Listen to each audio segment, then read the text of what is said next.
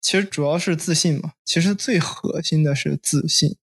我我在过去是一个非常非常非常内向、非常非常腼腆、非常非常不出息的一个男生。但是我之所以逐渐逐渐的变得像现在，就是比较自信，然后去张罗各种各样的事情，然后很多事情不发怵，这样的巨大的转变，在过去我是无法想象的。我是真的是觉得自己，哎，自己怎么办啊？自己人生怎么办啊？父母也觉得我好像不出息了。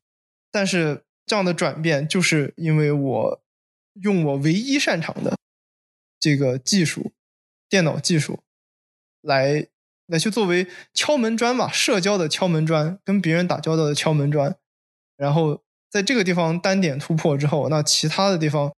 就是说你你你也很容易和别人打开话匣子呀，和和别人进进行更深入的沟通和协作。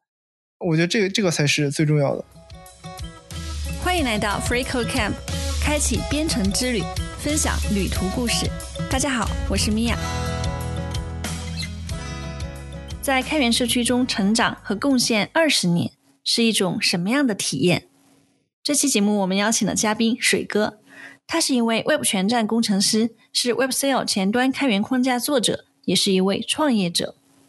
水哥在念初三的时候，抱着试一试的心态，在乌班图网站上填表申请免费操作系统的安装光盘，然后他真的收到从欧洲寄来的九张 CD 和一张 DVD。这开启了他在开源世界中的旅程。在接下来将近二十年的时间里，他在高中和大学校园里创办 IT 社团，在本地城市组织 FreeCodeCamp 社区技术交流活动，开发开源框架，发起开源市集，组织开源实训，推广开放式协作的理念。他持续在开源社区中贡献和成长，也帮助身边的人们成长。接下来，我们从水哥的分享中感受一位开发者的成长经历，以及如何应用技术在开放生态中为社会创造价值。如果你喜欢我们的节目，请记得在收听播客的平台上给我们五星或者好评，并把节目推荐给更多朋友。嗨，水哥，谢谢你参与我们的节目。大家好，我是水哥啊，又跟米娅在线上见面。然后我还是第一次录这么专业的播客，啊，还是有点小紧张。没关系，那你可以先介绍一下自己，放松一下。我呢就是一个 Web 全站应用的开发者，然后在 FCC 呃已经七年，对，在一直在运营 FCC 成都社区。然后呢，我现在自己做了一家远程的软件开发公司，其实。核心的小伙伴也都是来自于 FCC 的中文社区，所以我们日常的工作就真的真的感觉好像和 FCC 就没有什么太大的区别，对，还是每天都是很开心的。嗯，就是开源的形式。对，是的。其实你提到说在 FCC 七年，呃，我想很多听众可能也知道，就是在 FreeCodeCamp 学习编程的学员们自发的在当地组织学习小组。所以你是在成都的学习小组和大家一起组织技术交流活动。待会儿呢，我们也会详细的来聊一聊。呃，但是首先我们回到你的技术旅程的起点。你现在是经常在各类技术活动上演讲，或者在社区中回答大家关于编程的问题。那你是在什么时候开始接触计算机，开始学习编程的呢？嗯，接触计算机其实是小学二年级的暑假，然后正好因为。呃，我爸工作关系的原因，所以就比较容易加入到一个电脑学习班。那那次是第一次接触到，呃，当时是 DOS 的这样的啊微型计算机。嗯，然后后面紧接着三年级又有一个机会去上网。嗯，虽然当时也是用的很破的电脑，很旧的电脑，但是嗯，反正打开一个新世界的大门吧。而编程实际上真正接触是在初一的个学校下午的一个兴趣课上面学那个 Visual Basic。对我们那个年代的同学，最开始接触编程的时候就是学 Visual Basic。对，暴露年龄的。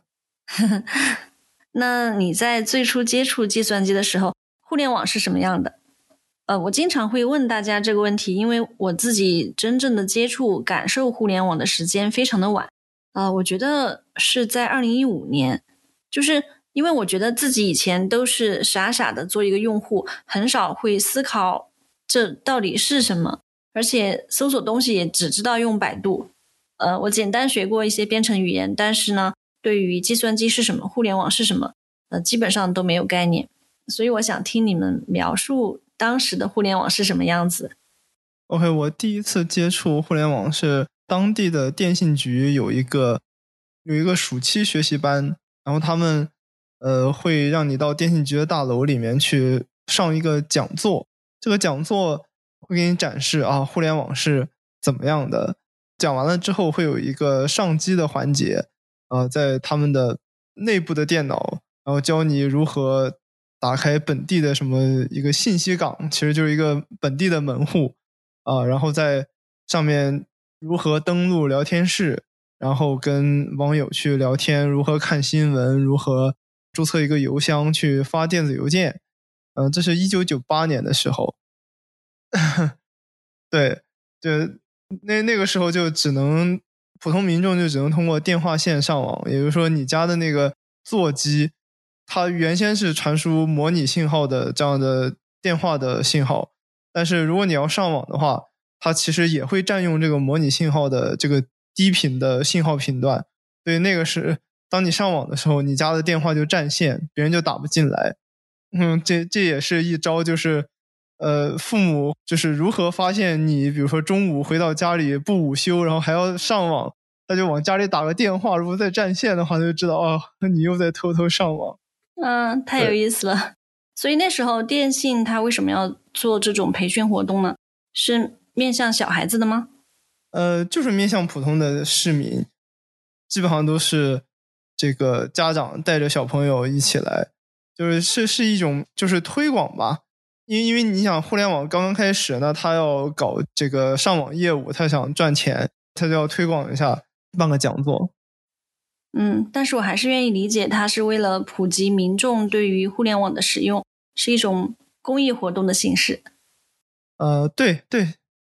对，就是有公益的部分，然后对他来说也是有商业利益嘛。我觉得这个这是正常社会该有的样子嘛。对。你在演讲中除了会分享技术，也布道开源，那这也是我们今天聊天的主题。你是在什么时候开始接触开源的？二零零四年吧，就是上啊初三的时候。那那时候是我堂哥，他告诉我一个网站叫 Ubuntu.com，呃，他说你在上面去填表单，用英文填表单。可以申请十张免费的光盘，然后他们会从欧洲给你寄过来。啊，当时我觉得是不是骗人的呀？但就尝试填了一下，结果还真的就寄过来了。大概是九张 CD，然后一张 DVD，分别是 Windows 和 Mac 的这个系统，就从 Windows 或者说 Mac 启动乌班图的安装程序，把乌班图安装到电脑上。啊，还有一张大容量的，因为 DVD 嘛，所以它可以把所有的这个系统和所有的软件和源码都包罗进去，啊，一张盘搞定。对，那是乌班图的四点幺零，其实是后来才知道是乌班图的第一个版本。对，当时又了解到，哇，原先我们都只能就是没钱组装电脑，就只能买盗版呃 Windows 的光碟，但是现在。哦，我们竟然可以免费的有正版的操作系统，啊，觉得好牛啊！对，那个时候第一次了解到开源。嗯，那可以介绍一下你所了解的乌班图吗？乌班图是一个南非出生的英国富豪，他就是搞的一个 Linux 的发行版。嗯，它就像我们常说的 Red Hat 啊、CentOS 啊、呃 Fedora 啊、嗯 Debian 啊这些。操作系统一样，它是基于 Linux 内核去做的一个尽可能的贴近 Windows 和 Mac 的这种个人应用性的这样的一个操作系统。呃，最早其实是从桌面端开始做的，当然现在出的什么呃服务器端啊，还有那个物联网硬件的 IOT 版的啊这些更轻量级的呃商用版本，但是最早它是最著名的桌面版的操作系统嘛。对，说到 Linux 发行版，确实有很多的发行版，因为大家基于 Linux 内核去做操作系统的版本，对吧？Linux 本来它它就是一个内核，它仅仅是一个内核。然后至于上层，你想把这个完整的操作系统装哪些软件，支持哪些硬件，做成什么样子，就它是完全开放给所有人的。对，所以它其实是一个上下游的关系，就是做内核的人他就只做内核，然后你上面。真的，你想变成一个怎样的应用系统？你甚至把它变成安卓这样的手机系统，那都是各个厂商或者说各个个人按照你自己的需求和你自己的想法去搭建起来的。那你觉得对于开发者来说，了解 Linux 系统是必要的吗？肯定是必要的呀。就是你开发者不了解 Linux，其实现在你你很难干活啊。啊，就前两天我还跟。一个也是做软件公司的老板，然后跟他们的团队做了一次研讨。他们就是以 Windows 的这个开发机加上服务器为主，呃，确实他们的团队可能比较传统一点。但是呢，现在如果你要想想上，比如说 Docker，你你把你的这个服务以一种这个很标准，呃，各个环境保持一致。坑比较少，bug 比较少的这样的一种方式来部署到云上的话，那你 Docker 里面肯定不可能是一个 Windows，Docker 里面一定是一个 Linux 啊，你只能说你 Docker 的这个运行环境是可以放在 Windows、Mac 和 Linux 任意的系统，但是 Docker 里面它一定是个 Linux 系统。嗯，那所以如果工程师不了解 Linux 一些基本的一些概念和基本的操作的话，你现在。你是没法上云的，现在都讲云原生嘛，啊，甚至都不是云原生，都是 serverless，是吧？就是完全的云化的东西。呃，你真的你不了解的话，你确实你跟不上这个时代了。明白。所以你在初中的时候就有使用开源软件，后来你在高中时期有创办一个技术社团，那时候你们做了哪些事情？嗯，那个时候。就是学校刚，我那个高中刚建新校区不久，然后，但是因为新校区嘛，有很多，比如说可以给这个学生做活动啊，或者说那个上机做实验的这样的一些新的新的实验楼啊，这些空间，那那个时候就有同级的两个当时本地的学生来找我说，我们一起建这种 IT 社团嘛。嗯，学校历史上完全没有过 IT 社团。虽然学校有九十年的历史，但是做 IT 社团还真的就是我们第一个。那我们就用这个当时的一个叫 Discuss 的这样的国内的论坛 PHP 论坛的软件，去建了一个校园的论坛。嗯，大家就是无论是学生和老师都可以在上面讨论各种各样这个校园生活的事情。虽然不是官方创办的，但是因为就事实就只有我们一个，所以那一小段时间还算是大家的一个校园论坛吧。嗯，在那个过程当中，第一次用开源软件去构建了一个可以用的东西，这个还是还是对自己就蛮蛮有激励的。Discuss 是一个开源建站系统，对，开源论坛。我们以前看到很多论坛的版面很相似。所以其实他们背后都是用的同样的开源系统。对。然后 FreeCodeCamp 的论坛是基于 Discourse，这应该是一个新的系统。是啊，是啊，就是呃，过去的论坛都比较重啊，或者说国内常用的一些论坛就看起来真的就是就是真的是蛮中国化的那那种风格，比较重运营一些。然后，但是现在这些。国外搞的这个新的论坛，它就更重这个社区的一些自治啊，或者说社区的这种参与，呃，界面也会更简洁，就不像国内一些论坛，感觉一堆插件装上去就花里胡哨的，让你看不到重点。嗯，因为可能对于新的系统，更多的人就参与到生态里面进行改进吧。不知道 Discuss 现在的状态，现在的生态怎么样？嗯，有没有人在维护？你有关注吗？嗯，其实中间就经历一个波折嘛，就 Discuss 大概可能是在我大学后半段的时候被收购嘛，被腾讯收购，然后它的其实的当时的国产两大论坛，一个是 PHP Wind，一个是 Discuss，就这两大论坛，一个被腾讯收了，然后 PHP Wind 被阿里收了，对，就，但是后来就因为一些业务调整，他们很久都没有发版，到近几年 Discuss 又开始重新发版，大家还是。就可能还是有很多这样的建站的需求、建论坛的需求，啊，而且又又觉得过去的这个软件还是足够好用，啊，所以就抱着情怀，可能原团队又出来一部分人，又开始重新搞。嗯，我们聊一下你在大学期间做 IT 社团的经历。啊，我经常会听你说，那时候你在川大飞扬社团，这段经历是什么样的？啊，它的全称首先叫四川大学飞扬俱乐部。哦，谢谢你纠正我。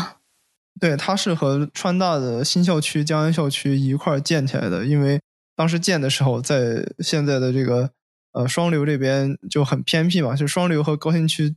之间的一个边界地带，所以就属于非常偏僻。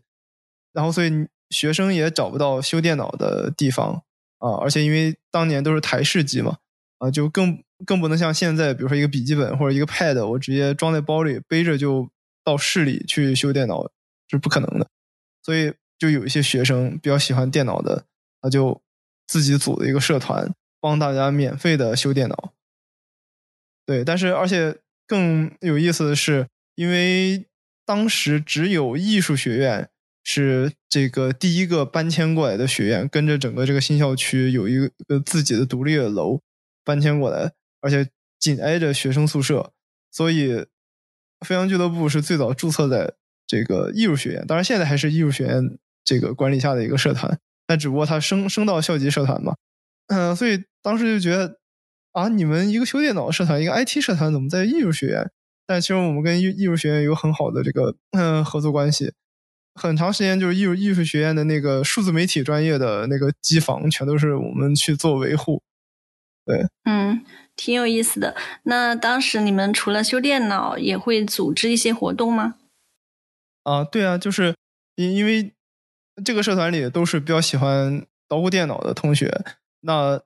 我们自然就帮各种老师同学修电脑的同时，还要把这些知识科普给大家，所以我们也会做电脑的讲座，一般都是。一进校的时候会跟大家讲如何去选购自己在大学的人生的第一台电脑，这是购机讲座。完了之后，到了年终是讲一些 Office 啊、PS 啊这些，然后再到可能临近学期末，呃，一般会有那个计算机二级的这些考试的讲座。对，就是跟着每一届学生的成长。对，啊，好丰富。所以，除了在学校里的俱乐部，那对于开源社区呢？你当时有参与或者是关注一些动态吗？嗯，大二的时候，当时发现了这个开源中国这样一个啊现象的网站，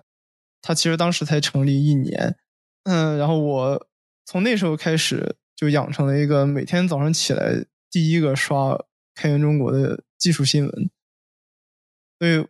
我就是这样，就是在技术和开源生态这两方面，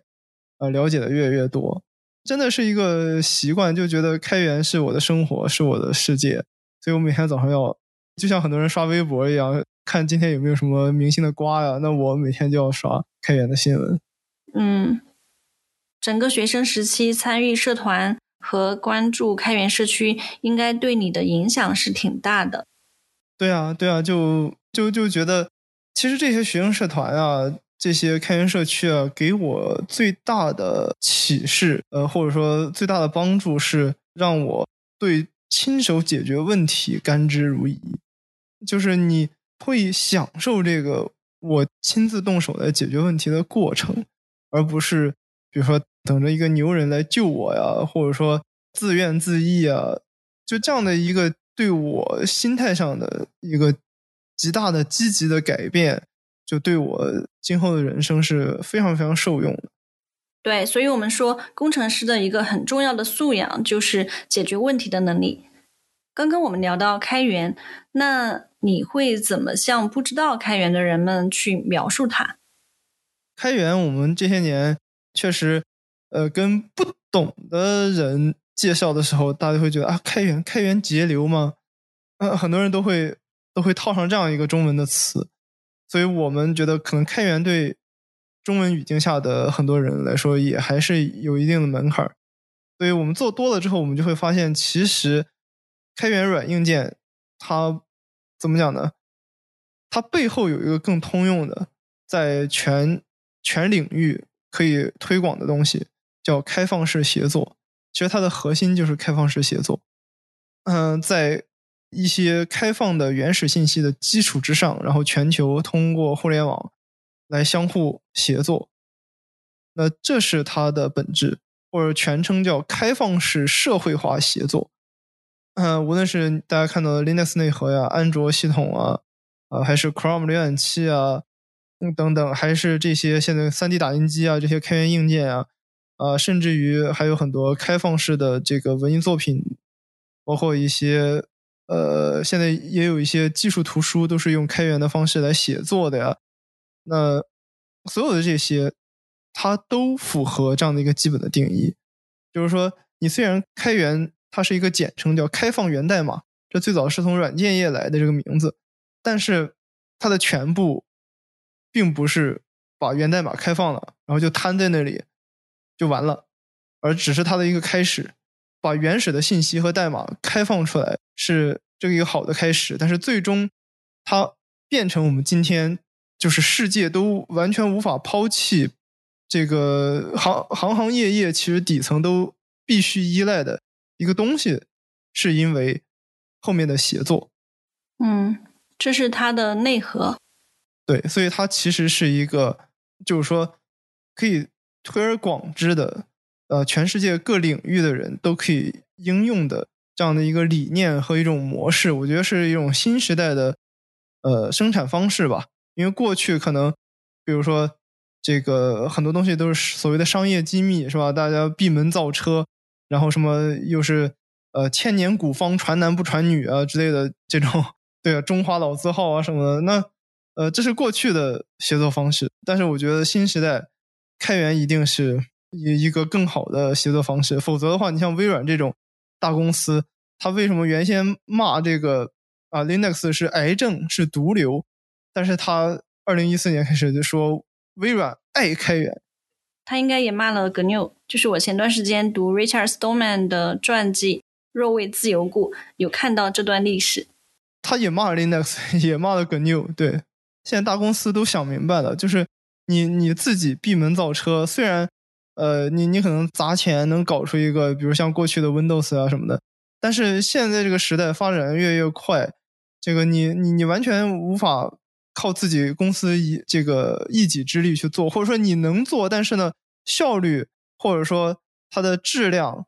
或者说它的生态都达不到过去的样子，因为你开放了一些基础的东西之后，那别人基于这这些基础的东西来做出一些新的东西的时候，他就会。其实整个生态很庞大的生态，看似好像都没给你交多少钱，但是它基于你这个东西来做，那所以它其实是离不开的，好像是开放的，但但它离不开，离不开了之后，那你在这个生态上去这么大的流量，那你想变现其实是很容易的。安卓就是个典型的例子嘛，就是就是谷歌其实它不傻呀。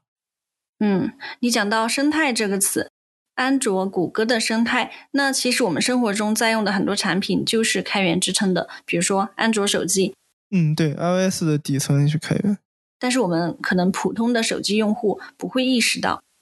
对，就是现在，如果我像这个漫威的这个里面那个灭霸一样，打一个响指，瞬间让所有的开源软件都消失，那好，我们一下子就退回到了这个二战刚结束的时候。就世界都要停摆，所有的电子产品都都完全没法用了。对，就其实你没有一个电子产品是没有开源软件。嗯，我们可以讲讲开源社区里面的人们都在做什么。你刚刚讲到协作，那大家会在哪些方面协作呢？嗯，首先最常见肯定是代码嘛，但是其实你你作为一个普通的用户，你发现了一些问题，然后你去提一个 issue，提一个 bug，啊，这是很常见的协作方式。或者说你你用的比别人早，然后你踩过一些坑，你在 QQ 群啊，或者你在论坛上啊，在 issue 下面的评论里面啊，去回复别人的问题，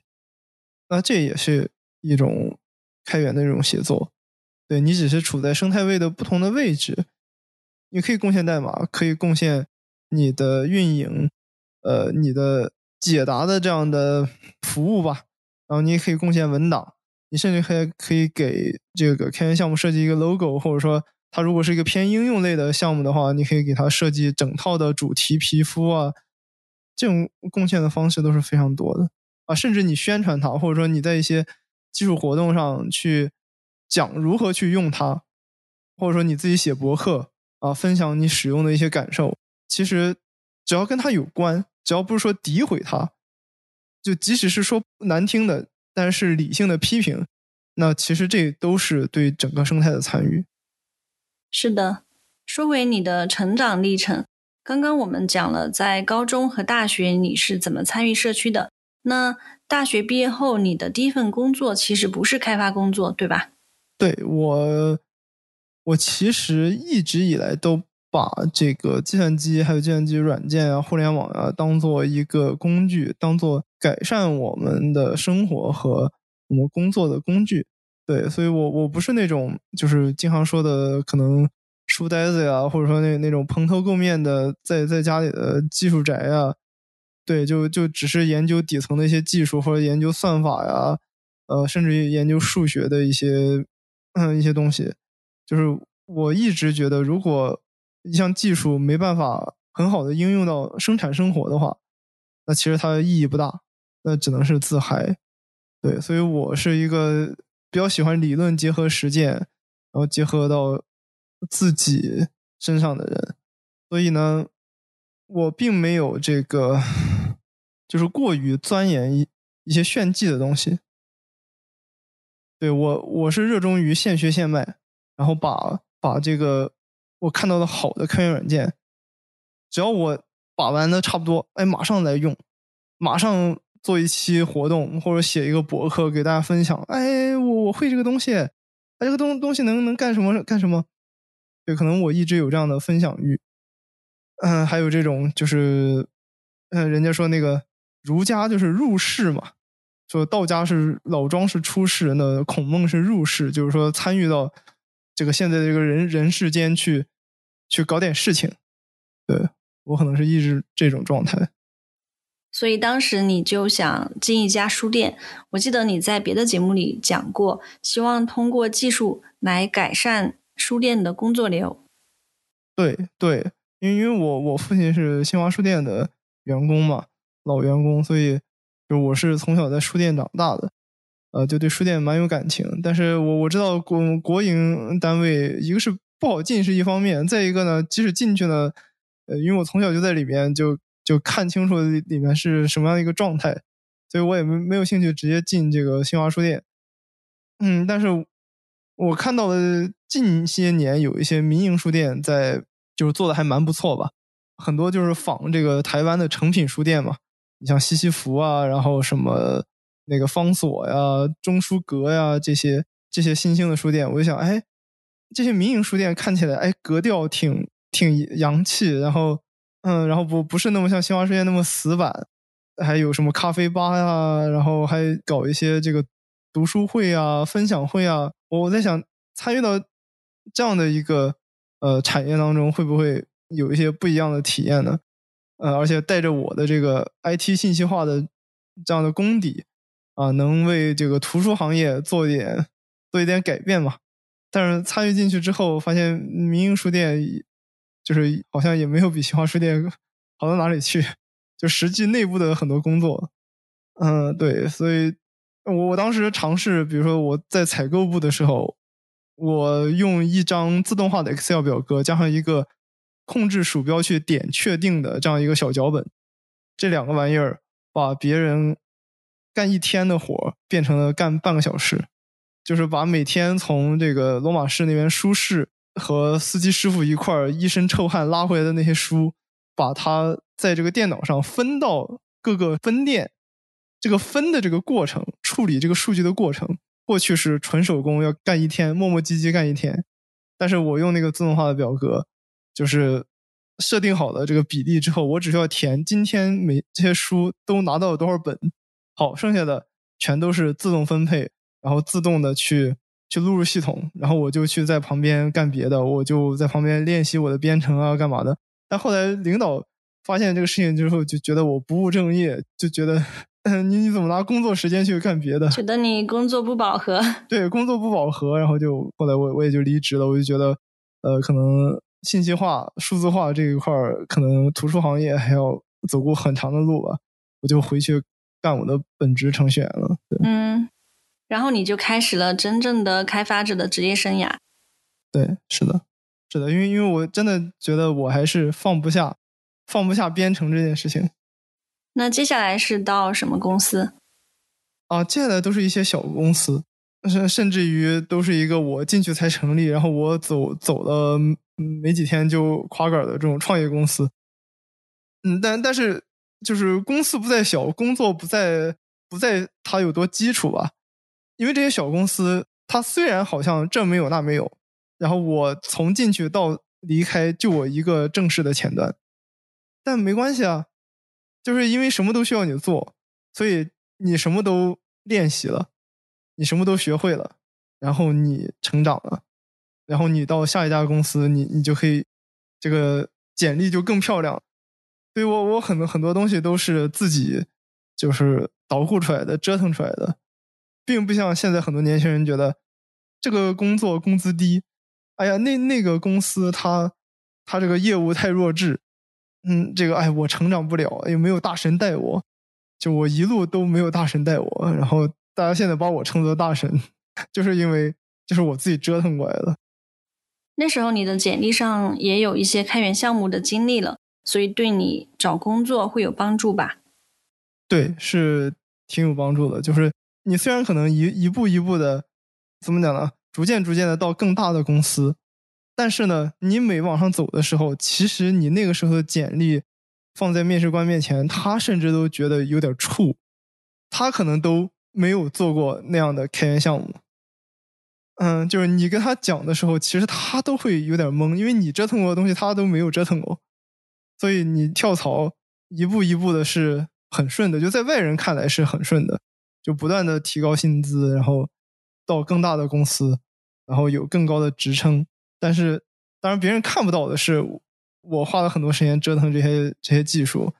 就是无论在工作当中还是在工作之余，去折腾开源，或者说把自己工作当中的一些可以复用的代码，去把它整理成小的开源项目，然后不断的迭代它，啊，从一个很弱智的状态到一个还有点样的状态，到最后。他可能是大多数一线工程师都可望而不可及的一个嗯一个状态，都理解不了的一个状态。那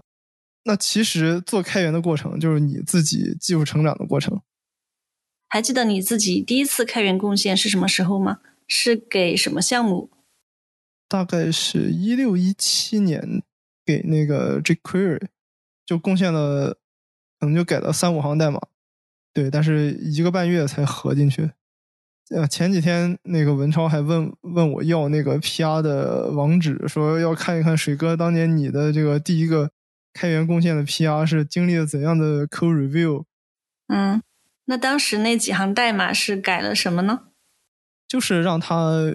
呃 jQuery 的一个叫 contents 的一个一个方法，呃，让它支持这个最新的 HTML5 的。Template 的标签，当然这个这个东西现在用在 Web Components 上面。对，那个时候我开始有所接触 Web Components 的早期的早期的一些技术规范，嗯，然后在工作当中也有所应用。但是我发现 jQuery 竟然不支持，其实很简单的一个东西，就多加了一个属性。但是我就去爬了一下，看了一下 GitHub 上的源码，哎，还那个方法实现非常简单。还真就不支持那个属性，所以对我这样一个菜鸟来说，我去改它是一件很容易的事情。哎，我我就去提交了一个 PR，但是人家其实要很严谨的单元测试。呃，其实单元测试大概写了二三十行，甚至四五十行。对，嗯，你觉得作为新手给开源项目做贡献有什么注意事项吗？比如说，怎么找到合适的项目和 issue，或者有没有人会在开源社区中来分配任务？会有啊，呃，GitHub 它专门有个标签叫 Good First Issue 啊，还有那个 Help Wanted 啊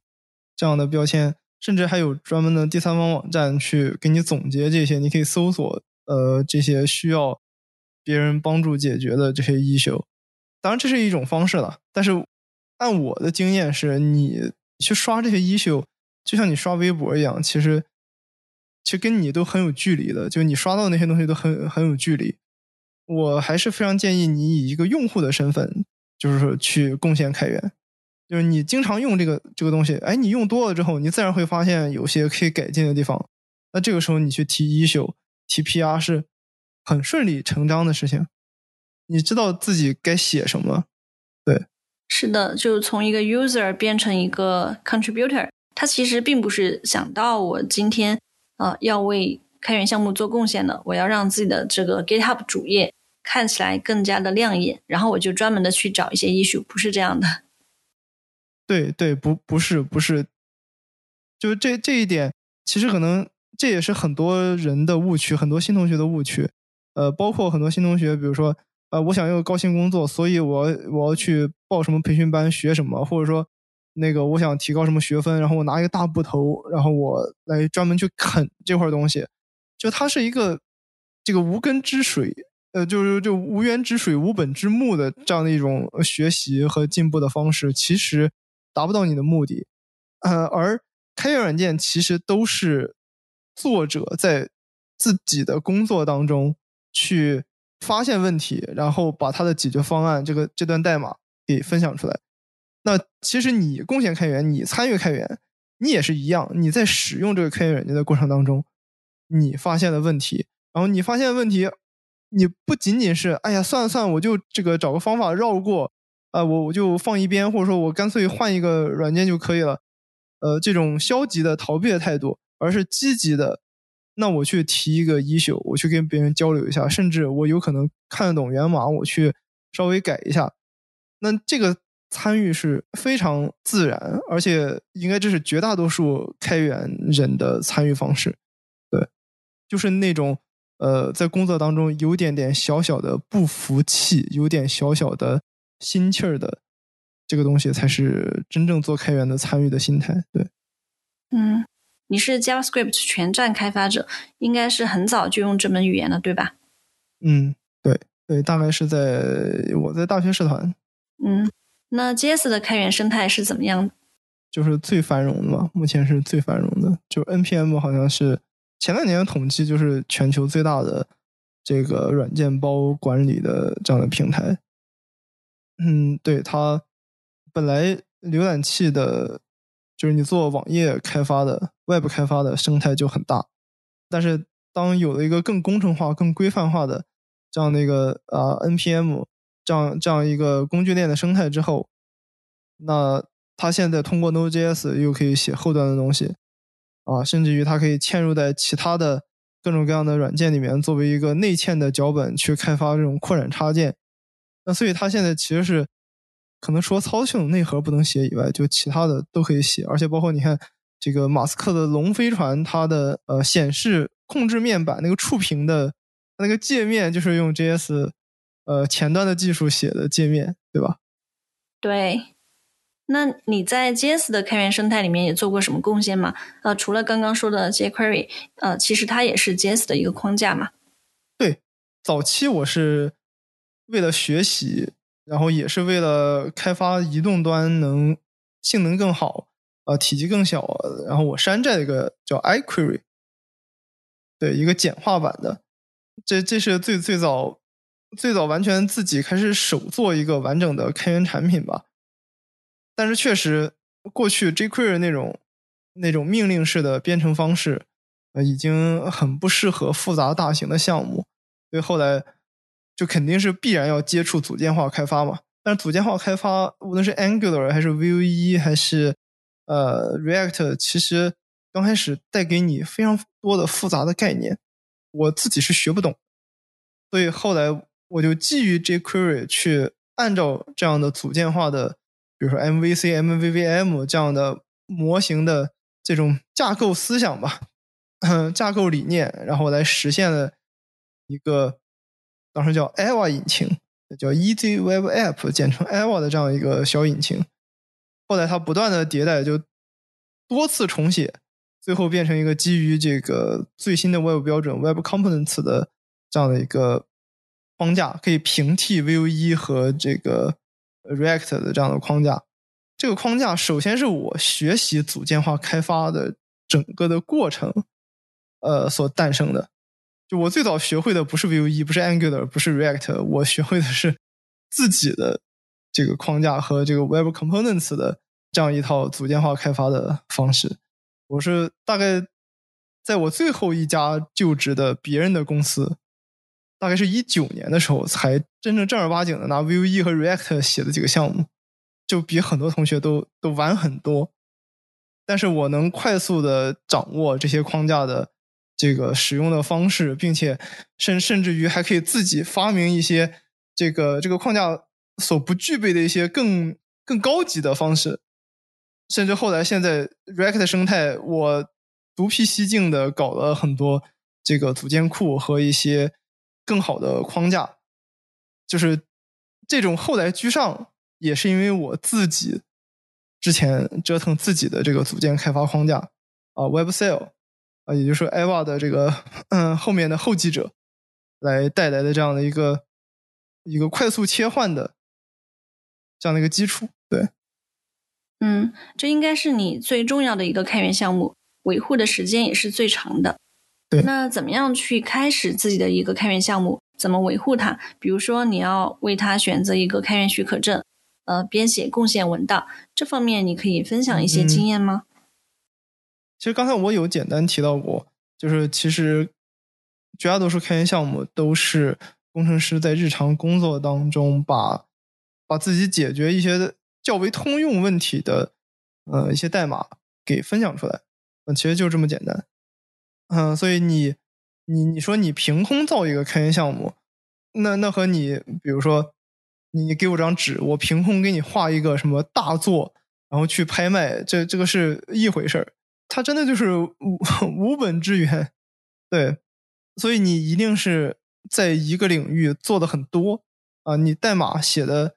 写的很多，即使是各种机械重复的代码，写的很多，但是在写的过程当中，你把机械重复的部分，你把它抽象出来，啊，你原来你要用复制粘贴的方式，那你现在我，我把它变成一个函数，那函数多了之后，我可能把它变成一个类，类多了之后，我把它变成一个 package 一个包，这种不断的抽象，那这个开源软件马上就有了。对，它是在工作当中把你机械重复的部分给抽象出来。你包括现在很火的 Chat GPT 是吧？这些大语言模型，它其实做的事情也不过是把机械重复的东西，呃，把这些规律找出来啊，把它固化下来，固化到这个语言模型里面罢了。对，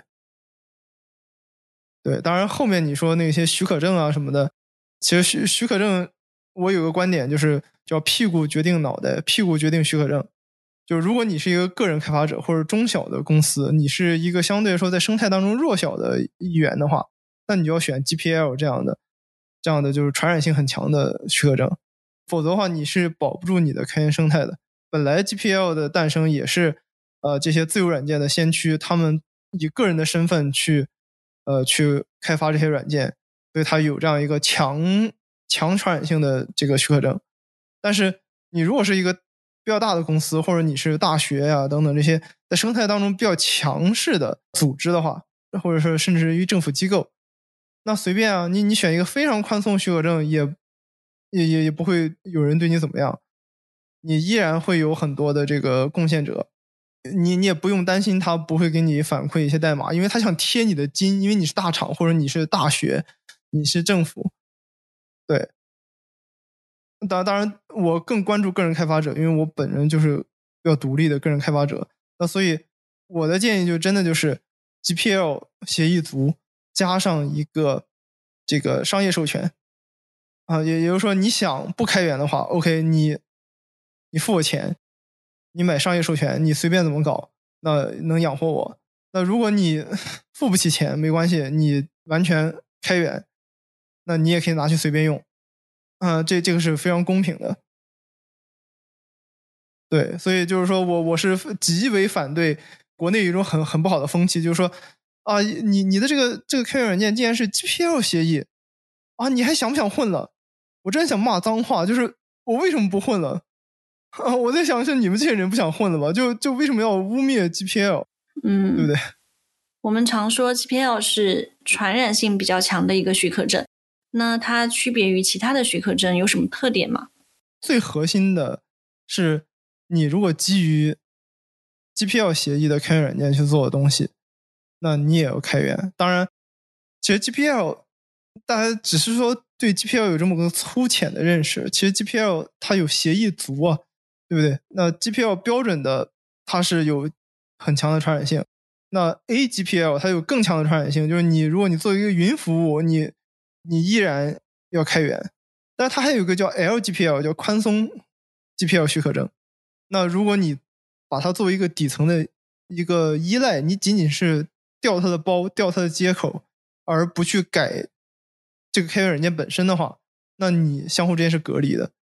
它也不会传染你。所以你你看我的 WebCell 啊，我的那些开源库啊，就是它只要是库，只要是别的程序员要依赖我这个再继续开发更上层的东西的话，我全都是会选 LGPL，这样不会随便的去传染它的。但是如果我做的是一个开源的应用，比如说像我所在开源社做的一些，它已经是最上层应用了，就不会再基于它再做什么东西了。它已经面对最终的这个这个使用者了，这这些就是不懂技术的这些桌面端或者说移动端的使用者，那我就会选这个 AGPL，就是你把我这个拿去改了之后，提供一个服务。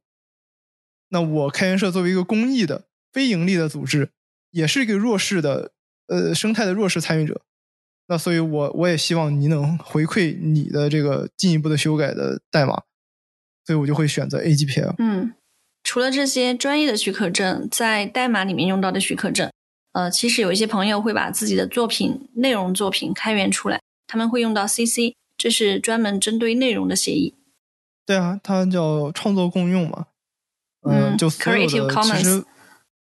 对偏文艺类的。就是非技术类的，就都适用于这个协议。比如说你文章、摄影作品，呃，或者说你自己绘制的图片，然后视频、音频，甚至一些其他的实体的，比如说雕塑的这样的艺术品，啊，那都适用于 CC 协议。对，其实我平时没有想到，比如说我们哪天拍了一张天气的照片，然后在社交媒体分享，这种大家也可以加一个许可证，应该写在哪儿呢？嗯，就你你发的时候，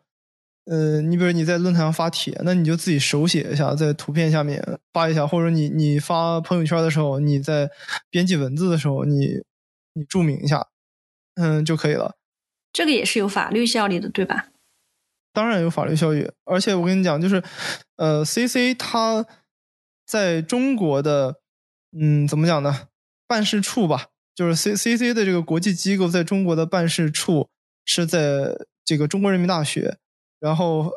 他的这个引入把 C C 引入中国的是中国人民大学的一个教授，嗯，然后他就是做这个法律和知识产权相关的嗯研究的一个学者。那我们现在 C C 已经到四点零了嘛？那它的它的一个是中文版都是他们翻译的，再一个是关于这些。呃，像 CC 啊，还有开源协议在国内的这个司法的适用问题，其实他们在零几年最早引入这些协议的过程当中，都已经有有有很多的研究了。呃，而且我们近近年来也有几个这个国内的关于 GPL 的一些侵权的判例，所以，所以其实对，其实其实国内这一块儿已经比较接受，就司法界其实已经有一定的共识了。而且你，因为你想想你自己，比如说你自己拍个摄影作品，然后你在朋友圈发，那你注明的东西，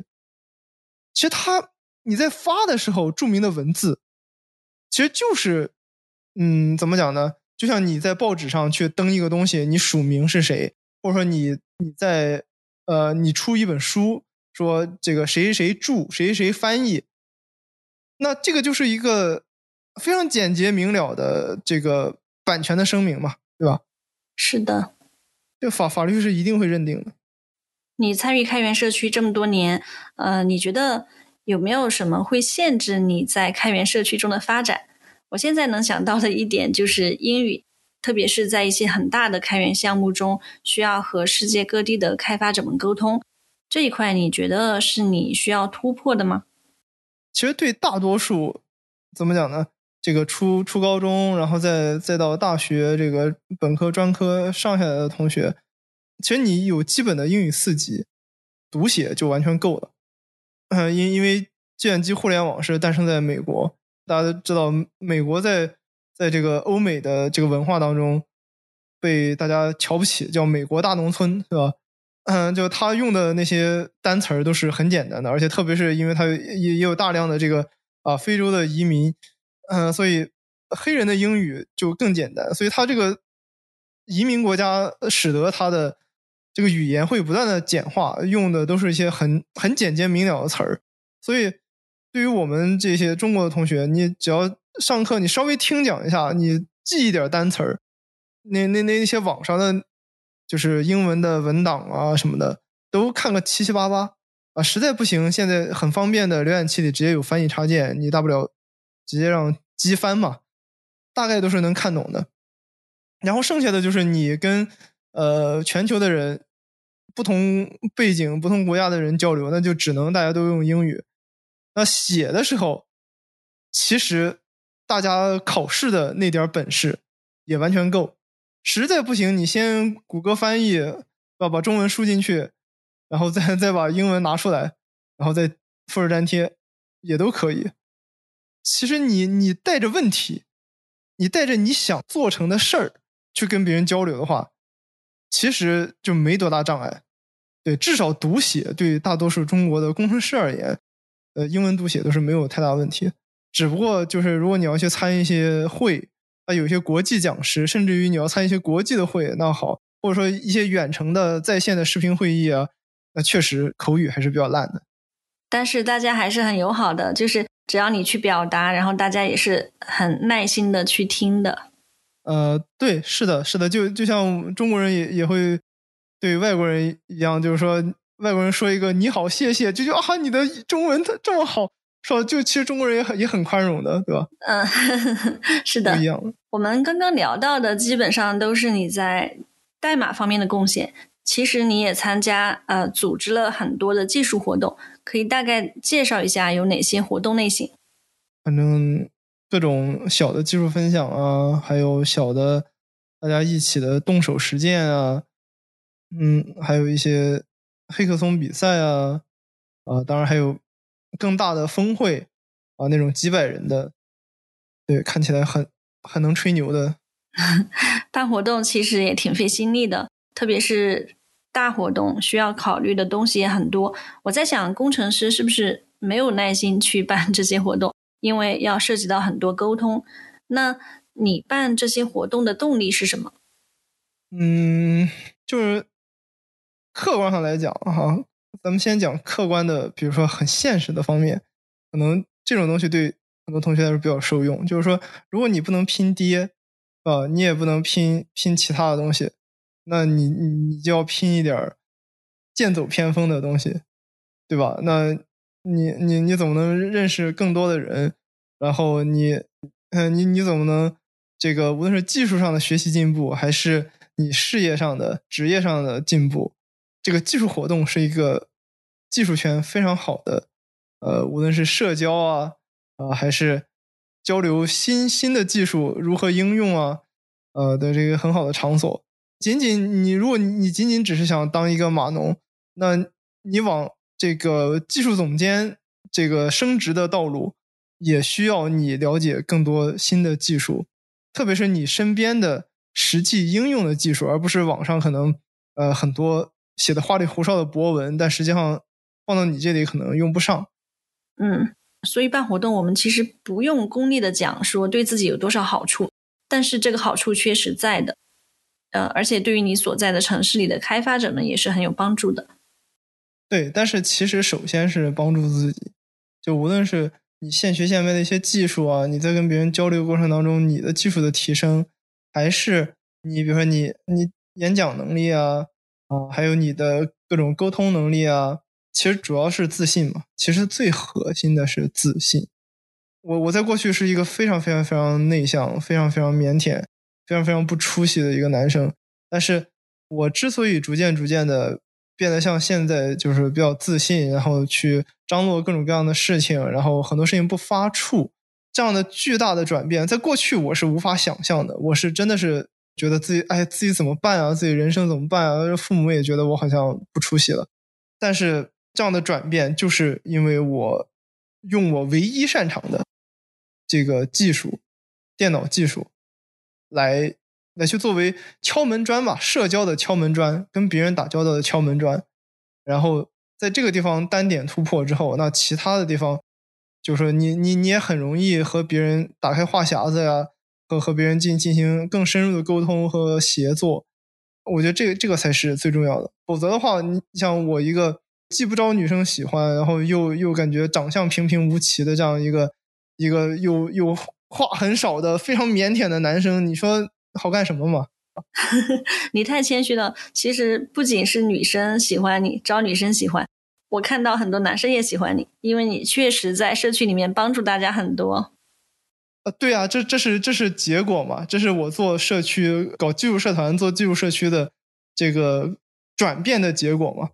它也不是一个强迫的，说什么我到什么语言学习班、什么演讲学习班啊，什么或者说甚至成功学的一些讲座。它不是一个被迫的东西，而是它是你乐在其中的过程。哎，你就逐渐逐渐打开了自己，你就成长了，你就自信了。这个挺有意思的。你刚刚讲说不是什么语言学习班，嗯，其实现在有嘛，就是有教你怎么演讲的。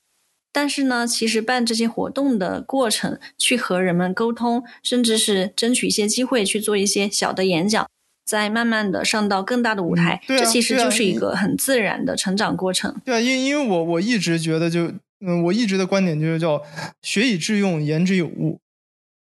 就就是你你单纯的练演讲技巧，虽然可能会那个有有所帮助，但是那种帮助只是形式上的。你可能是讲话呀，呃，跟别人沟通，其实还是很空洞，因为语言始终是个工具，最终交流的是内容。嗯，然后你最终做的是事情，而不是呃画的饼、做的 PPT，对吧？所以其实还还是你你要言之有物，然后要做实事。其实你你带着很强的把这个事情做成的这个愿望，你的那些怯场啊，你的那些嗯，就就是那那些其他的顾虑啊什么的，其实都会慢慢慢慢的这个消除的。所以你说有一些新朋友。就是开源社区里面的新朋友，他们会来咨询怎么参与贡献。我们有时候会鼓励大家去做翻译贡献，因为如果你对自己的代码能力还不够有信心，那其实去翻译文档也是一个很好的贡献方式。其实活动也是一方面，就是哪怕你到一个活动里面从志愿者做起，那在参与这些活动组织的过程中，去和大家协作，比方说去体验大家在用什么工具。比如说，有的活动它是通过 GitHub 组织的，这些也是很好的学习过程，潜移默化的去熟悉这些工具，可能慢慢的你就在活动中去承担更重要的角色，甚至是在开源社区中有更多的人认识你，然后呢，你也有机会挑战自己，承担不同的角色。水哥，你是几年的微软 MVP 了？它应该是每年都要更新一次，你是连续几年？嗯，其实一八年嘛，就就是你因为一八年是第一次嘛，所以二零二三减七，二零一七嘛。嗯，我看到你在博客里面写到，你从小就仰视微软 MVP，为什么会仰视？因因为从小你呃，可能对于中国的孩子，就是九十年代的时候，大家都是先接触微软的产品嘛，当时还还没有多少苹果的产品，那所以。当当时用的所有的电脑的操作系统啊，然后包括上上层的这些呃 Office 的软件啊什么的，那全全都是微软的。而而且本来这个啊，比尔盖茨的成长经历是吧？创业经历又又是这么的传奇，对不对？从那个哈佛退学，然后又创立微软，而且立下豪言壮语，就是什么我的微软的使命就是让全球每一个人都能呃用上电脑。所以，比尔盖茨在九十年代的这个中国的同学的心中，其实是一个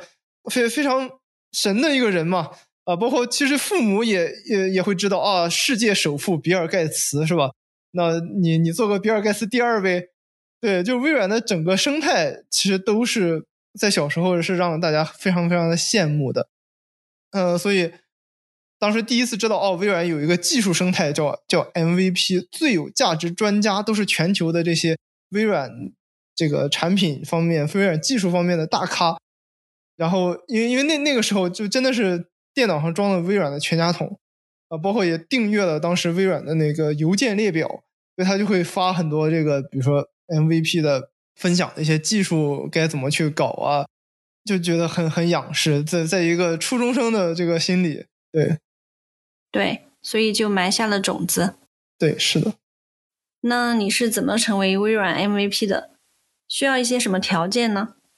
其实就是在 FCC 做了做了几年之后啊，非常非常的活跃，然后啊，算是有一定的威信，然后通过 FCC 成都的另外的同学，他们有接触微软的人，就是经人介绍，然后引荐我去。呃，本来我还觉得。是不是要有一个特别呃超级严苛，然后要对微软的所有的技术了如指掌才可以成为微软 MVP？过去是这样的，但是现在它其实还是审核还是很严格，但是它的区别是在于，过去微软是封闭生态的时候，那你必须了解微软原创的这些技术，你才可以成为微软 MVP。但是微软开始转向开源生态的时候，呃，微软会投资大量的不是它原创的各种各样的开源的技术，比如说 Python 啊，还有前端的这个哦，虽然它的原创 TypeScript，但是其实它底层的生态 JS 啊、Node.js 都不是它原创的，只是最终 npm 被它收购嘛，GitHub 也被它收购，所以就只要你是开源的，呃，你无论是不是我微软家的，你只要做了比较多的贡献，你比较活跃，然后而且我微软也用得到这个开源技术，哦，那我。就可以审核你在社区里的这些当年的贡献，如果审核通过的话，那当年就会颁发给你微软 MVP。所以，微软变成一个开放生态的公司之后，它的 MVP 的这个群体就更加的扩大，而且更加的多元多样，所以使得其实微软夺回了之前因为过于封闭和这个互联网和移动互联网蓬勃发展而。而失掉的这个行业的领导地位，也不能说是夺回，其实就是他改变了心态之后，反而就是比较民心所向了。对，所以你看，今年 ChatGPT 是吧？基于 Python 的这个机器学习的开源生态，就一下子爆掉了。那也也是给他的一个非常巨大的回报。这这也是怎么讲呢？但行好事，莫问前程嘛，是吧？是的，我们刚刚聊了这些。从初中开始到现在，你成为一个开源创业者，你有没有在哪里感受过自己最向往的开源氛围？然后，嗯，我要朝着那个目标去努力。嗯，最早就是说是，呃，台湾的开源界的朋友，呃，他们办的一些会，给我很耳目一新的感觉。因为过去技术大会都比较过分重视一些商业的推广。对，但是可能台湾的朋友，因为台湾缺乏那种大厂啊，所以他可能反而就就即使他想要有有很多大厂去给他给他撑场子，可能他也不太好找。那再加上可能台湾这些年就是年轻人就是比较重视通过社群的方式，这个结合开源的一些技术啊，去呃帮助这个社会的一些公益的项目呀。去改善这些社会，比如说暂时政府还照顾不到的一些地方，就是这样一些民间的一些尝试，其实是怎么讲呢？开源推而广之的一个呃一个一个很好的实践吧。对，所以他们的大会你就会发现，他们甚至有很很多这个初高中生来参加，而且甚至有很多这个 LGBTQ 这样的人群，就是他参与的人群非常的广泛，而且甚至还有年不少年龄大的、年龄很大的这些呃爷爷奶奶辈的人来参加。那他们不是这个来蹭这个 茶歇的，而是他们真背着笔记本电脑来去跟大家交流。当然，他可能不会写代码，比如说像我遇到一个爷爷，他是。就是维基百科社群的，那他就他过去的是个传统行业的领域，那他就想编辑一些传统行业就他熟悉的这个领域的一些词条，但是他就是说，毕竟年纪大的人，六十多岁的人，他电脑不是很熟悉，那所以他就想要跟这个年轻人来交流，教他怎么样去在线去编辑这些互联网的百科词条，来分享他这个传统领域他所了解的一些知识。呃，所以你你你就会发现，真的他非常重视这个人的交流。虽然他的演讲也都非常的精彩，然后就他的呃怎么讲呢？他们叫议程轨嘛，我们这边叫分论坛。对他的那个分论坛的名字都起很多时都起的很千奇百怪的。呃，但是呢，啊，当然不仅是分论坛的名字，还有很多那个这个演讲的名字、演讲的题目。啊，你猛的感觉好像看不出他要讲什么，或者说他那个梗你你你不了解，但是他的演讲会很很有意思，然后他的实践，呃，可能在主要是以厂商分享的这样的大会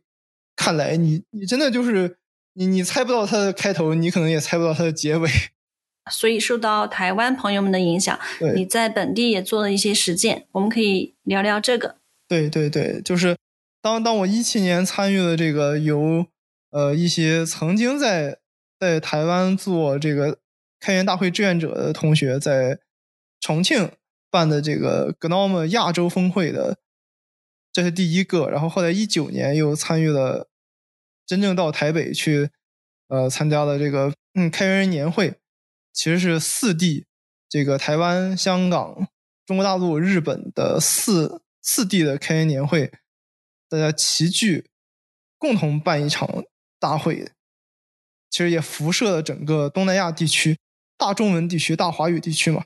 大家交流的这个特别的热烈，就第一次感觉是参加一个相对来说比较比较 international 的这样的一个会议，来看看别的国家和地区的人他们是怎么搞开源的，包括他们的这个市集啊，他们的这个就是展区部分，他们不叫展区，他们叫。呃，叫开源集市，对，那这个集市真的是熙熙攘攘，就是里面教室里面坐满了人，但是走廊上和这个集市一样人非常多，就感觉他这个会场当时是在台北科技大学，就感觉那个教学楼根本就盛不了那么多人，非常多的人，大家非常热烈的交流，然后两天的这个会都不嫌累啊，甚至于。最后的环节，大家觉得一般大会，嗯，可能在大陆这边开会，最后一天，最后一天下午几乎都没什么人，人都走的差不多了，嗯，但是反而最后一天下午，几乎所有的人都回来了，然后集中在两间小教室里面坐满，地下坐满，后面站满，外面走廊上站满，就为了听一个叫闪电演讲，说五分钟的这样的一个小小小的演讲，其实就有点像单口相声的感觉。什么样的主题都有，大家哄堂大笑，就这样的氛围其实是给大家很很大的感染。所以呢，从一八年我们 FCC 成都社区年底办的这个成都的 Web 全呃 Web 前端大会开始，啊，我们就尝试把这个市集这个环节引入。因为过去我们的这个展区环节主要是厂商展示一些产品啊，或者说他这个发发一些招聘啊。这样的很传统的展区，那后来我们开始加上开源的展位，第一次办就人潮涌动，然后就反响非常的好。那那那说明其实大家还是有很多共通之处的，还是希望用这种比演讲更加呃轻松、更加平等的这样的交流方式去交流开源、交流技术。对，所以第一次就。办了个开门红之后，就增强了我的信心。所以后面这几年啊，就越来越扩大这个集市的部分，然后缩小演讲的部分，几乎每年的年会就尽可能的，对，尽可能的做这个内容上的调整，让大家，嗯，当然也是结合成都这个耍都的氛围，是吧？让大家以这种更轻松的方式去接触开源，而不是觉得它是一个很高大上的，好像和我没什么关系，除了我用一下现成的开源软件以外，我其实什么都参与不进去。嗯，我们是想改变这个东西的，因为我们知道，因为我们觉得它只要是一个好东西，它就应该是可以比较容易参与，能有更多的人推而广之的来来参与到这个生态里，它才是真正的我们所倡导的那个好。嗯，就像你说的，因为自己在这里面有所成长，所以你想通过轻松一点、容易一点的方式，让人们不只是年轻人呐。呃，甚至爷爷奶奶也可以通过开源的方式做更多的分享。对，所以，所以在成都现在逐渐就形成了这个啊一个新的社群的品牌，叫开源市集。我们聊一聊你现在的创业，你是什么时候开始创业的？就当时为什么要选择创业？嗯，是二零二零年的大概是十月底吧。对，就在传统的这种坐班的公司待烦了嘛，就觉得。那一一天到晚可能有大量的低效的沟通，然后其实一天写不了多少代码，然后实际上是在下班可能六点之后才能静下心来去写一点东西。哦，而且还有一个原因就是，我我觉得传统的这种通勤呢、坐班啊就太累了，然后你可能出去玩就只能去挤这个周末或者说这个大小长假，就我想错峰出行、错峰出游啊，我我甚至。因为当时也开始迷上了这个滑雪，所以我我就想有在雪山上住一个月，然后就白天滑雪，晚上写代码的这样的生活。嗯，那现在实现了吗？这样的生活？倒没有住到雪山，倒没有住到雪山，但是经常就是工作日啊，这个原定我明天应该又是去滑雪。真好棒！就是有一个这样的运动的爱好，也可以帮助你避免 burnout。嗯，对对，就。嗯，确实，确实就就是自己的这些爱好都可以，都可以在自己想要的时候去拥有它，然后去去去深入的啊参与到其中。嗯，那这个公司的名字是叫 Idea to App，这是什么意思呢？嗯，就是把一个创意转化成一个啊实用的软件。我觉得这是软件工程工程师的天职，对。但是，我我希望把这个事情做得更精细、更纯粹，所以当时就就脱口而出。嗯，那公司具体是做什么业务的？就低情商就是外包，高情商就是叫软件咨询。那我们刚刚在节目的开头有提到，这个公司的很多成员其实都是来自开源社区的伙伴。你在这一块是怎么考虑的？你会怎么去招聘成员，还有培养他们？嗯。其实就沿用了我这个自己在开源社区的成长的过程，呃，就是因为原先没有严格的去要求这个，就说你你一定好像在开源社区干过呀，因为过去人也少嘛，那一一开始你也没法要求很多，但是后来我我就会发现有一个明显的区分，就是在开源社里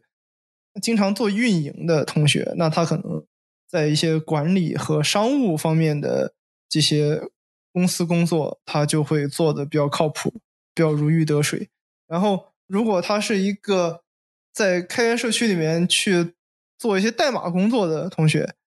那他做商业的软件开发，他也会比较靠谱。所所所以，我就会发现，其实开源社区是一个很好的筛人，或者说很好的培养人的这样一个途径。所以我们现在。公司的招聘不是一个传统的招聘，说我在在什么拉钩啊、Boss 直聘上我去发一个发一个招聘，年薪多少啊？不是，我们是直接就是你可以是零基础，你比如说在 FCC 这种线上学学了之后拿到相应的证书，那你可以再来我们现有的我们掌握的一些开源社区里面去贡献一些代码，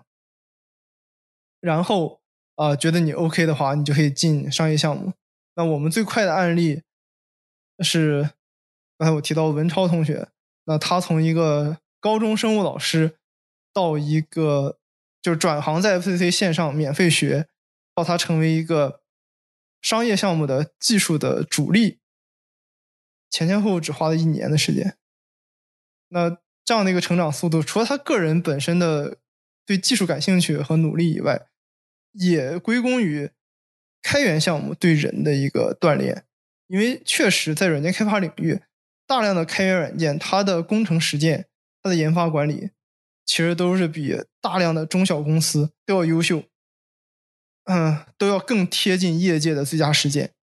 而且整个这个过程，它是没有什么门槛，没有什么风险。你在商业公司里，你想折腾这个东西，你去学习这个东西，它可能没有那么大的空间。但是你在开源项目上，人家也不怕你折腾折腾坏了。因为它整个这个流程就是很有保障的，对它的整个的 fork、commit、这个 pull request、code review，然后到最后这个 action、CI/CD 再 merge，整个的这个过程是很有保障的，人家不怕你折腾坏了，而且没有什么 deadline，没有什么这种业绩压力，而且还有很多人愿意在 code review 过程当中去帮助你，去跟你分享各种各样的。技术的这个知识点，让你去成长进步，所以它是一个成长很扎实，而且各种各样的成本和门槛都很低的一种方式。对，所以对我我们选人的方式就会先先有一个开源实训的这样一个前置的阶段。你只要在开源实训整个过程当中表现的不错，你可能没几天就上商业项目去负责一个商业项目。但是如果你可能成长的比较慢的话，那我们就建议你在开源项目上多待一段时间，对，来去先补齐，嗯，怎么讲呢？现代化的软件开发和远程异步协作的这样的能力和意识上的一些欠缺。对，所以总结开源实训就是，比如说一位 FCC 的学员，他在这里自学的。前端开发的知识，然后呢，通过你提供给他的练习来实践，形成工程师的思维，然后，呃，有机会的话再加入你这边的商业项目，对吧？嗯，对。嗯，这个挺好的。那你们公司现在的协作模式是怎么样的？因为你从传统的公司离开，想要创建一个兼顾 work-life balance 这样的公司，所以你们现在有什么最佳实践吗？就是我们的日常管理是飞书，然后研发管理是在 GitHub，就这两个平台。然后我们不会有除了除了甲方的项目有具体的排期以外，其他的我们不会有上班打卡的时间。大家完全在家工作，然后偶尔，比如说同城的在成都的同学会约个星巴克呀，去结对编程。啊，当然，大多数是直接在飞书里面开线上的视频会议，共享屏幕来结对编程。然后有些人喜欢晚上工作，像我；有些人喜欢就是白天工作。呃，那就反正可能二十四小时都会有人在线去跟甲方有沟通。对，然后我们也没有明确的什么工作日或者说休息日，只是当然甲方很多是按照。常规作息来的，那我们就会贴近这个项目的甲方。但是如果甲方就是没有很严格的要求，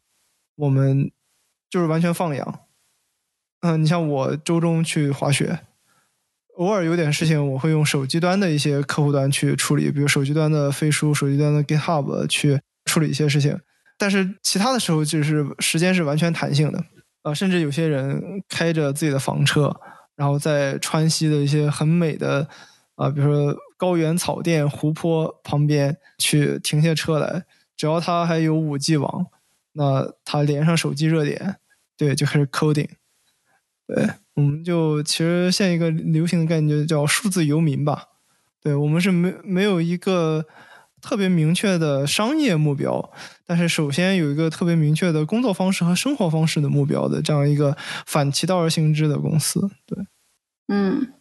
开放自由的工作氛围听上去会很吸引人，但是我现在在想，就是另一方面啊，公司是需要追求利润的。那你在带团队的时候，你会怎么考虑？就一般的理解就是，如果传统的公司结构严谨，职责划分比较清晰，呃，可能能够在成本方面的把控会更好。那开放自由的经营模式会不会导致效率比较低？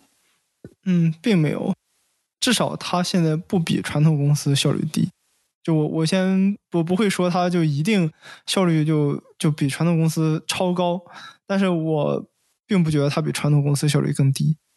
是因为我在传统公司这些年，无论是带实习生还是带二三十人的下面的呃外部开发的部门，其实你看似好像有一些公司，比如说有高薪呐，或者说有一些其他的激励啊，但实际上手底下的人并没有说。他的沟通或者说他的开发就很高效，就甚甚至于相比之下，比这些开源社区出来的看似好像很放养的孩子而言，他们的代码功底是极差的，他们的能力、他们的协作意识、他们的沟通的效率其实是很低的。对，所以呃，我为什么就是说，就选择远程工作这种方式，不单是有我自己想出去玩、出去浪。啊，或者说疫情三年的这样的桎梏，其实更重要的是在于能远程工作的人，他的协作意识、协作能力、自我管理的能力素质是是超越百分之九十九的用户的。对，所以他他其实是更好的工作者。对，所以他使得他可以这个轻管理。不是轻视管理，而是轻量化管理，他不需要重管理，对，所以就这样省掉了你那些管理的心思，而更专注于做事情本身。这这是我对我我为什么会投资投身于这个远程工作或者说开源社区的一个非常重要的原因。对，因为我是一个讨厌那种重管理的人。那在团队管理中，你会设置什么底线吗？对啊，当然要设置底线。就是说，其实真正能良好运转的社会，不是你提倡他应该做什么，你提倡他高风亮亮节，什么呃道德素养各方面的都很高，而是你要设置下限，不期待它的上限，只设置下限。你你只能倡导上限，但是你要保证下限。其实整个社会的下限就是法律嘛，那公司就是一些基本的。这个规章制度，或者说一些基本的，嗯，怎么讲呢？劳动收入的分配制度，那你通过这样的一个可以最终导向出来一些好的行为的这些制度作为底线，那么这个团队就未来可期。对，而且而且这也是受我高二班主任，呃，那个数学老师，我们叫欢哥的影响，呃，他当年带我们班的时候，就是三个字儿：抓基础。就无论是学习还是班级的管理纪律什么的，全都是抓基础，让我们从十六个班当中倒数第一、第二，在短短的就一两个月的时间内，就一跃成为全年级仅次于实验班的第一、第二的这样的，就是学习加纪律这个双优秀的班级，甚至纪律就是非学习类的这个评优评奖，甚至超越了实验班。就是每周一升国旗去报优秀班集体的那个环节，没有我们班就感觉就是，呃，这这周很奇怪，对对，所以所以真的就是抓基础，保百分之八十，保一些最基础的东西，其实这个团队就可以非常优秀了。嗯，我感觉你也是在把开源社区中的氛围和模式就引入到公司的经营中，就挺好的。而且在社区中，大家就是自我驱动，兴趣为导向。那像你说，底线就是在于他的收入，做得多就拿得多嘛。那如果他想拿得多，当然就要自我驱动。虽然是远程工作，时间自由，但是呢，他也得安排足够的时间去完成事情，就是 get things done。所以这个跟开源社区的效果是类似的。对对，而且呃，选择开源，选择 GitHub 这样。就是说，这么方便的线上的呃云服务的这些基础设施，另一个很重要的点就是，它能有很详细的这个工作的数据。就是你你不需要老板说我一天买你八小时，然后我站在你背后一天到晚盯着你，甚至我要让你九九六，根本不需要，因为你所有的工作成果的这些数据在云平台上有清晰的记录，那我可以用各种算法就直接算出来你你这个人应该有多少的劳动报酬。那那这个这个就是完全就靠你自己了。你你做的优秀，你不一定靠时间，你只要产出的成果，那从数据上反映出来是是贡献很多的，那你自然就赚很多。所以它其实会倒逼一个人，就是用用更好的各种各样的最佳实践，或者说各种更高效的开源软件，来更好的完成他的这个需求，给甲方创造价值的同时。那也给自己创造更高的劳动收入，对。嗯，我想到我们会说，聪明的工作比努力工作更加重要。那我们今天的节目也接近尾声，水哥可以再总结一下，对于想尝试进入开源社区的人们，你还有什么建议吗？嗯，其实就是主动参与，就是开源的核心就是你主动参与，就是无论如何你都主动参与。就你用心观察这个世界，你周围的这个社会，然后呃，无论是你工作当中的，还是你生活当中的，你只要发现了问题，然后你尝试去，比如说网上搜索，去寻找答案，寻找解决方案，然后再把你解决的这个过程分享出来，与别人交流，然后你就会遇到很多跟你感同身受的人，这些人一定会迅速的形成一个社群。比如说，就是一个简单的微信群，比如说有救障呃救助流浪动物的呀，啊，有这个给给一些贫困的一些地方去做一些公益的支教的呀，啊，或者说给当地的这个一些居民小区啊，我们说的这个传统的物理社区，呃，一些比如说老人去讲一些电信防诈骗的。知识啊，或者说教他们怎么用手机啊，就成都有有很多这样的呀。就是我们有社群成员，他所在的社区就经常会有各种各样的一些公益的活动，包括教老人使用手机，中老年人使用手机，这这都是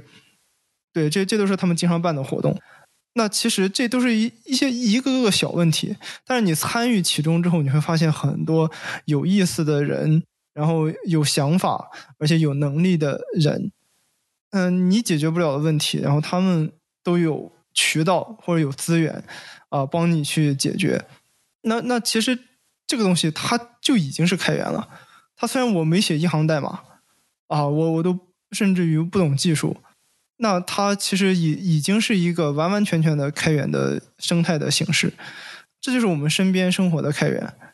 你你不一定说我一定要写一个开源软件或者搞一个开源硬件，你只要把开源的这种核心的精神、开放式协作带到你身边就可以了，去解决一些问题，然后你就会尝试到成就感，然后你自然也会有自信，自然你会你会觉得你的生活会不一样啊，你你可能也很很难抑郁啊，虽然我们会很同情患抑郁症甚至因抑郁症自杀的人，但是。当你参与到一个社群，当你对这个社会有那么一丢丢的小小的微小的贡献，那这个时候，呃，这种参与感，其实对你的生活和人生会有巨大的改变。对，这这是我对社区社群一个怎么讲，对他们的意义和价值有一个更大的期待。好的，谢谢水哥分享这么多的思考。其实你在结尾提到的救助流浪动物。帮助老人这些事情，就是你在节目中表达的，不想做一个纯程序员，而是希望把技术应用到我们的生活中，为社会创造价值。也恭喜你能够在开源社区中获得乐趣，就是 just for fun。对，谢谢水哥，拜拜。好的，谢谢大家，拜拜。